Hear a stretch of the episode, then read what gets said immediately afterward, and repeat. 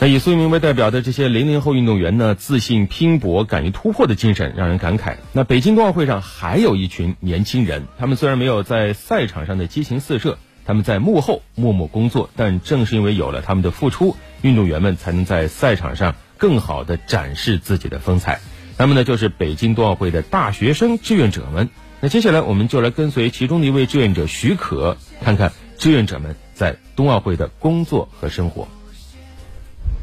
大家好，我是华北电力大学能源动力与机械工程学院二零一九级本科生许可，也是北京冬奥会的一名住宿志愿者。我工作的地点是在延庆的八达岭皇冠假日酒店，国外技术官员、制冰师、OBS 转播商和媒体记者很多都住在这里，而我们的工作主要就是为他们提供语言服务、统计和报送信息等。现在是早上的五点五十分。每天这个时候，我都会准时到达酒店大厅服务点位，因为他们中的很多人每天都要一早坐班车前往各自的工作地点，所以我们要更早的到岗，为大家做好准备工作，保障大家顺利出行。现在我们看到正在进行的是岗前准备和消杀工作，这边有一些工作人员和记者已经在等待乘车了。都说记者们背着长枪短炮在作战，看到那个大大的镜头了吗？是不是很期待他们的作品呢？看那边，新能源奥运专班来了，走冬奥专线，大约二十五至三十五分钟车程就可抵达冬奥场馆了。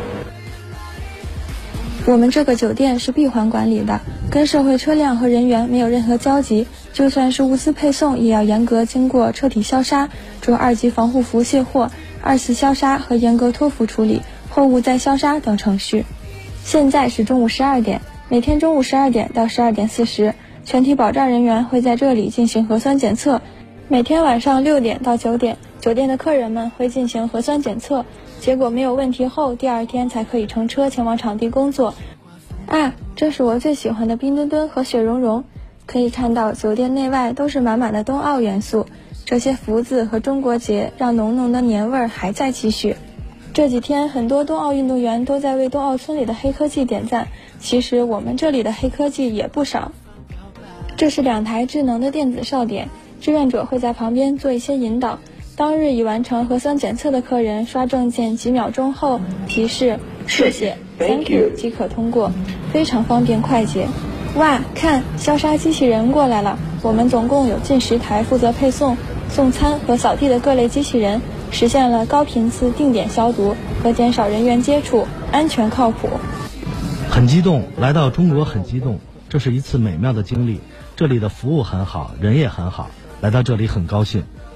可以看出来，已入住的国际友人对酒店布置、服务保障和防疫管理等非常满意，赞赏有加。下服务岗位了，我们下午会进行工作交流总结，学习疫情防控知识，还要协助开展文体活动，愉悦身心。酒店宴会大厅里设有羽毛球、乒乓球各种棋类，供大家休闲娱乐。呀，今天刚好在复习《一起向未来》手势舞，大家好开心呀！冬奥会还在继续，健儿们加油！